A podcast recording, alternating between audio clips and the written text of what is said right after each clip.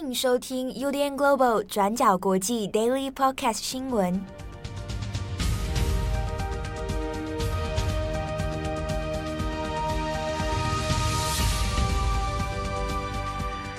Hello，大家好，欢迎收听 UDN Global 转角国际 Daily Podcast 新闻。我是编辑七号，今天是二零二一年六月十六日，星期三。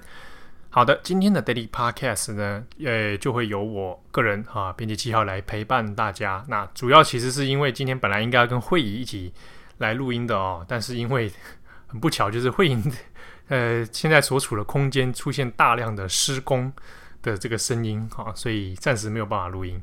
说真的，这个是我们在远距录音的时候最比较碰到麻烦的一个地方哦。有时候你没有办法控制你周边会出现的声音。好，所以也请大家今天见谅啊。今天就是由编辑七号我们来陪伴各位了。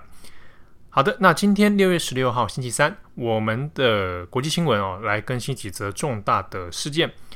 首先，第一条，我们回过头来看以色列和加萨。呃，以色列和加萨这边本来已经双方都同意停火了。那如果大家有听昨天的 Daily Podcast，也知道现在的。这个新的总理哦，贝内特也已经上任。好，那整个政局也变天了。那已经过了两天，结果没有想到，本来已经停火的双方，现在又出现了这个战火的冲突哦。那就在当地时间星期三的时候，那就凌晨传出的爆炸的巨响哦，在加萨地区就这样出现火光，还有巨响。那以色列的国防军这边，他也有坦诚说，这个是他们以色列国防军哦。空袭加萨的哈马斯的相关军事据点，好，那也就是由以色列军方所采取的空袭行动哦。好，那根据以色列自己官方的说法，之所以要做这样的事情，主要是为了回应先前的时候，在星期二，好，那在加萨这边呢，就有看到说，从加萨发射出了气球燃烧弹，然后那个这个气球呢就被送到了以色列的境内哦，那导致。有许多的火灾发生。那根据以色列官方的说法，至少有二十多起的火灾因为这个气球的关系啊所引燃。那这个以色列军方才会认为这是一个军事上的挑衅啊，那才用这样空袭的方式来做一个回应。那这边我们要来讲一下这几天它的冲突升高是怎么一回事哦。首先，我们先来看哦，在当地时间六月十五日的时候呢。在以色列耶路撒冷这里，那举行了一个耶路撒冷国旗大游行哦。那这个就是由贝内特新上任的政府呢所同意的一场游行活动。不过这场游行呢，其实是以这个以色列的极右翼的民族主义者啊，那所举行的。那现场其实就有将近多五千多人啊，那在进行这样的活动。那只是说，在这个活动里面呢，它的游行路线是要穿越了耶路撒冷的。旧城哦，那这个有点象征是说，哎，彰显象征这个以色列过去呢，在一九六七年以后，那得到一东耶路撒冷的这样的政治宣誓的意味。只是说呢，这一场国旗大游行哦，它所进行的一些内容，还有一些口号，那对外界来讲，其实蛮具有针对性的。比如说，他们会在游行当中喊一些阿拉伯人去死，那甚至说要烧光阿拉伯人的社区。还有呼喊说要呃血洗阿拉伯人啊等等，那这样的口号呢，其实非常具有攻击性跟针对性。那也回到了先前我们在讲加萨跟以色列冲突的时候呢，那之前在耶路撒冷就有发生了很大量的这样犹太跟巴勒斯坦人之间的这样的冲突火爆哦，那就演变成后来一系列的军事的攻击。好，那这一场游行。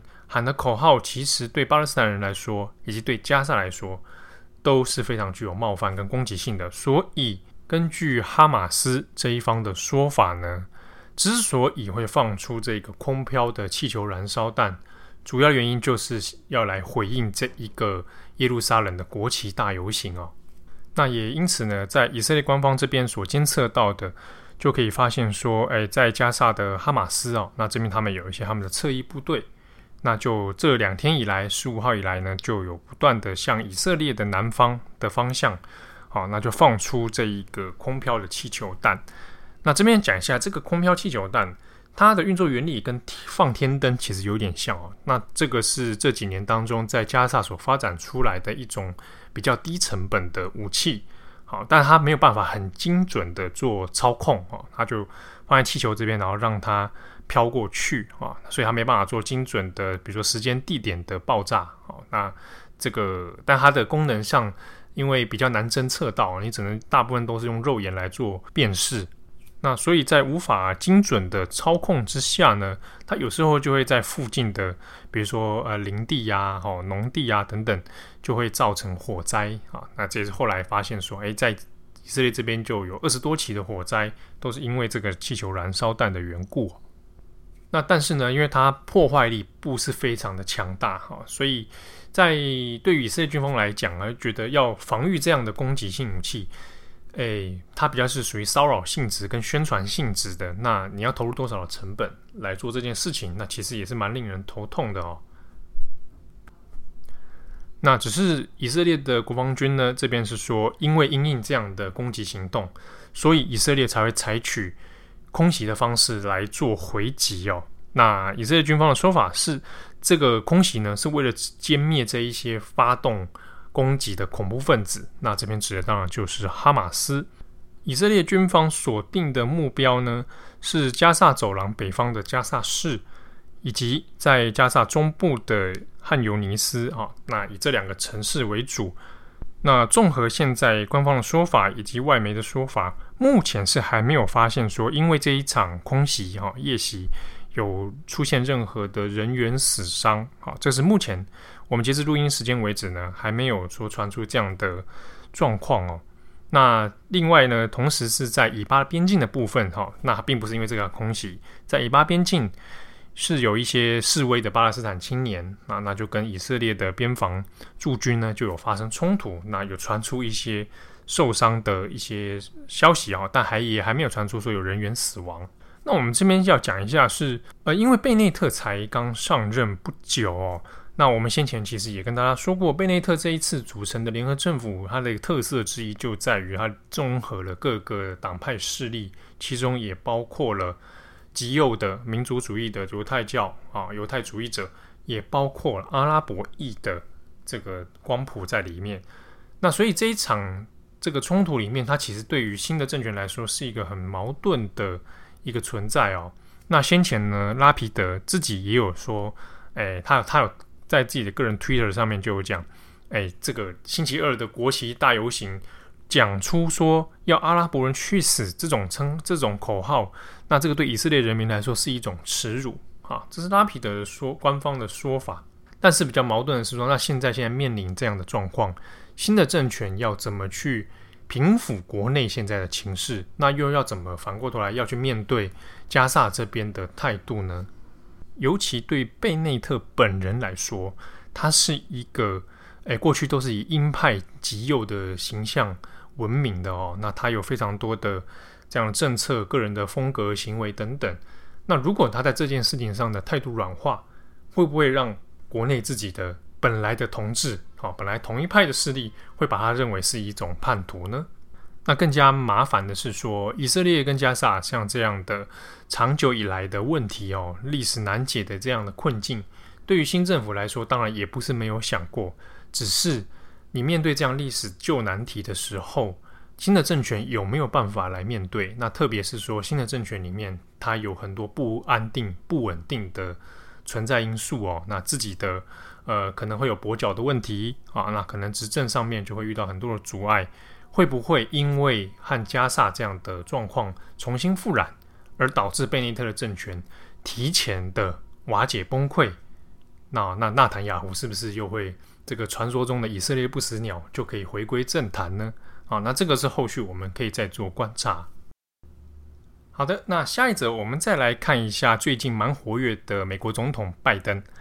拜登在十五号的时候呢，和欧盟的领袖举行了一场高峰会。这场高峰会我们可以来看一下，其中有一个蛮值得大家注意的事情哦，是美国和欧盟之间针对空巴哦，Airbus。跟波音公司的一些关税争端啊，还有一些司法诉讼，决定要休兵，同时呢，双方决定要来共同思考，针对在航空业方面怎么样应应中国的崛起哦。好，那这个事情我们要稍微来讲一下它的前因后果，它背景脉络，到底那个空巴跟波音之间为什么会在美国跟欧盟发生了一系列的司法诉讼、关税跟补贴的争议哦。好，那来我们再回头过来看说，那这一次。拜登跟欧盟方双方所达成的休兵协议，它的重要性又在哪里？好，那波音公司还有空巴呢？那是从双方是在二零零四年以来，美国跟欧盟就因为这两间公司的补贴问题哦，那就演变成了司法的诉讼，那一路就达到了 WTO 世界贸易组织上面。那这个缠讼呢，算到现在已经历时十七年了。那过程当中，也因为双方报复性的关税哦，那让局面变得有点难以收拾哦。好，那这一个最初发生所谓的补贴争议是怎么一回事呢？那是欧盟和美国呢，双方都互相指控哦，对方都用国家援助的方式来来独惠自己的飞机制造商哦，那来造成在贸易上面的一些优势。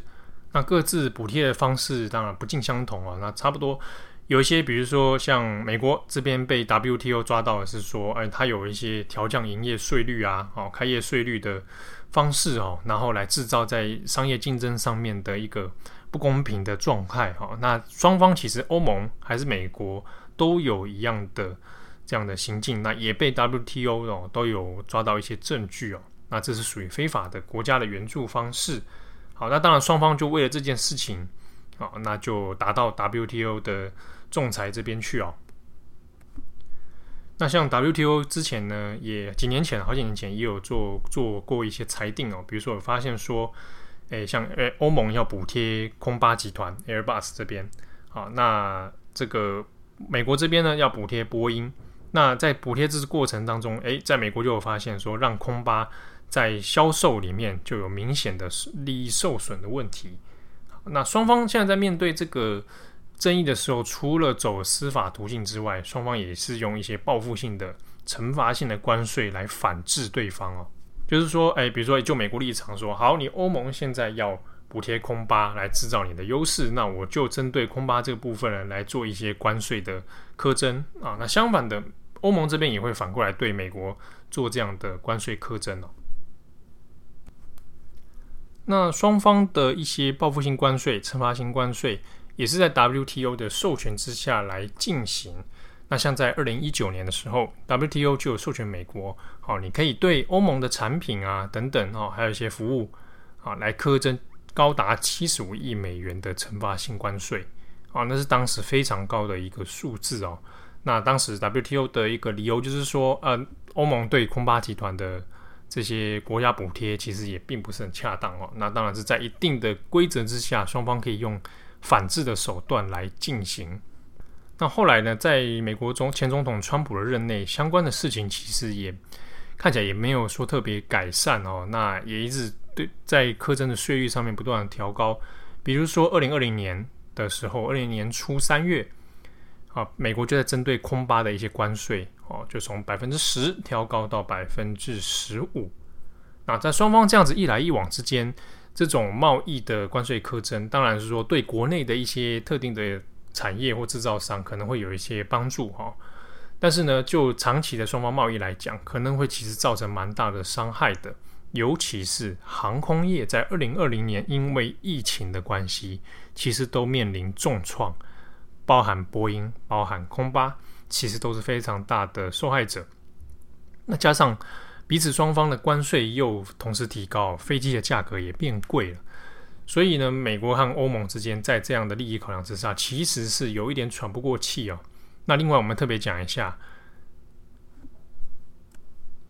在二零一九年的时候，波音七三七 MAX 那也因为空难的几次关系哦，那就非面临到这个公司很大的危机。那所以从二零一九、二零二零的疫情重创以来，其实是状况蛮惨烈的。不过呢，到今年二零二一年的三月的时候，那这个美国总统拜登也已经上任了嘛。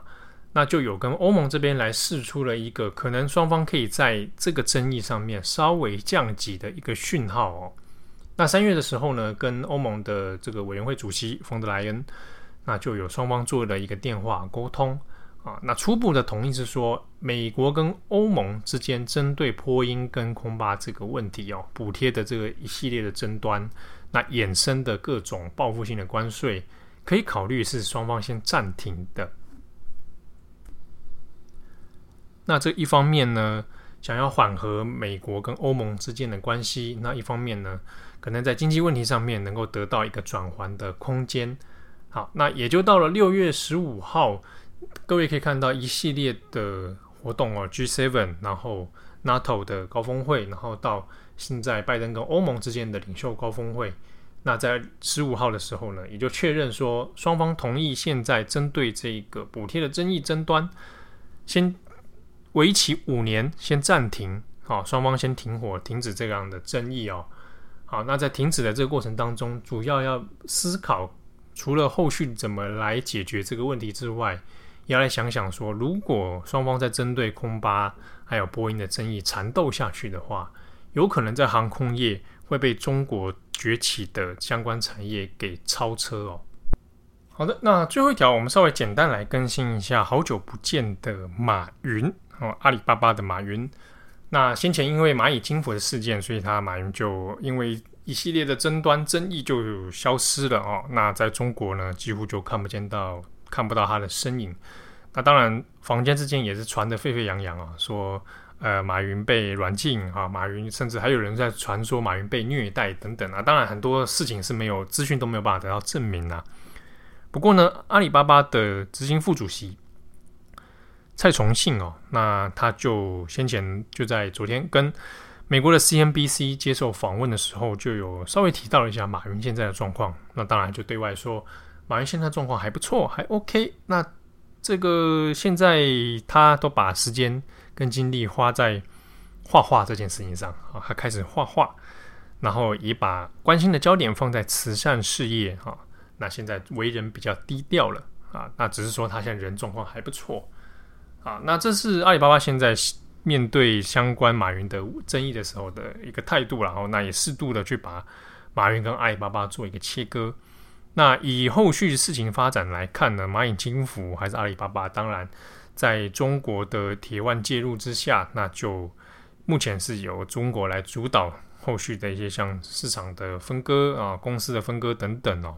好，那节目最后再跟大家说明一下啊，因为 Daily Podcast 我们从十五号的时候呢，因为发现，在 Apple Podcast 上面它没有办法正常的更新新的节目哦。那因为我们的节目呢都是放在我们的上传平台，其实是在 SoundCloud 的，那那再串流到其他各个收听的平台，但唯独就在 Apple Podcast 上面，它没有办法准时的更新。好，那这边呢，如果你是使用 Android，那你听听 Spotify 或者听 Google Podcast，或者你用其他平台，比如说像 SoundOn 等等，那你都其实可以正常收听到的。那如果你是使用 iPhone 的朋友，或者你身边有人是使用这个 Apple 来收听的话呢，那可以告诉大家一个收听的方式，就是跟你的 Siri 说：“Hey Siri，我要收听国际新闻。”刚刚讲 Hey Siri 的时候，我手机就打开了。马上为你播放转角国际新闻的国际新闻。好的。Hello，各位。好，你会用这样的方式，它就会收听的。Siri 会帮你准时的播放哦。那他抓的关键字是“国际新闻”这四个字哦。那当然，呃，如果你是使用你不是使用中文版的话，那应该是抓不到啦。目前我已知应该是只有中文版的 Siri 可以抓到这个关键字。好，那我们也有一些听友。回报说：“诶，他用同样的方式讲，结果出来的是别的节目。诶，可能要试试看，因为至少我们身边几个测试的都是可以准确来放送转角国际的。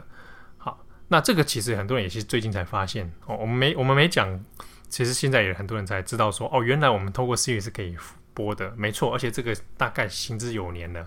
好，Daily Daily 的问世之后，其实就有这样的隐藏秘技的功能啊。”好，你只要跟你的 Siri 说我要放国际新闻，它会自动帮你先抓到我们 Daily Podcast 最新的一集哦。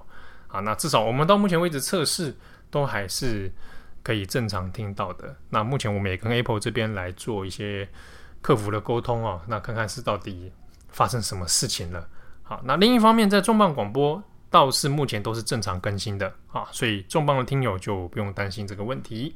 好，那感谢大家的收听，也祝福大家身体健康、平安愉快。我是编辑七号，我们下次见喽，拜拜。